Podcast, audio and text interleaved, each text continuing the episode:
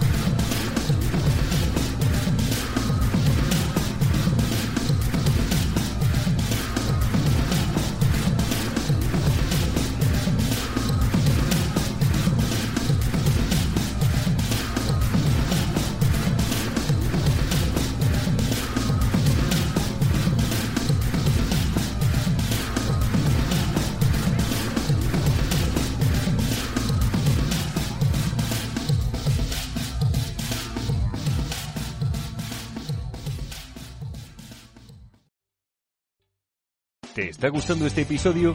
Hazte fan desde el botón Apoyar del podcast de Nivos. Elige tu aportación y podrás escuchar este y el resto de sus episodios extra. Además, ayudarás a su productor a seguir creando contenido con la misma pasión y dedicación.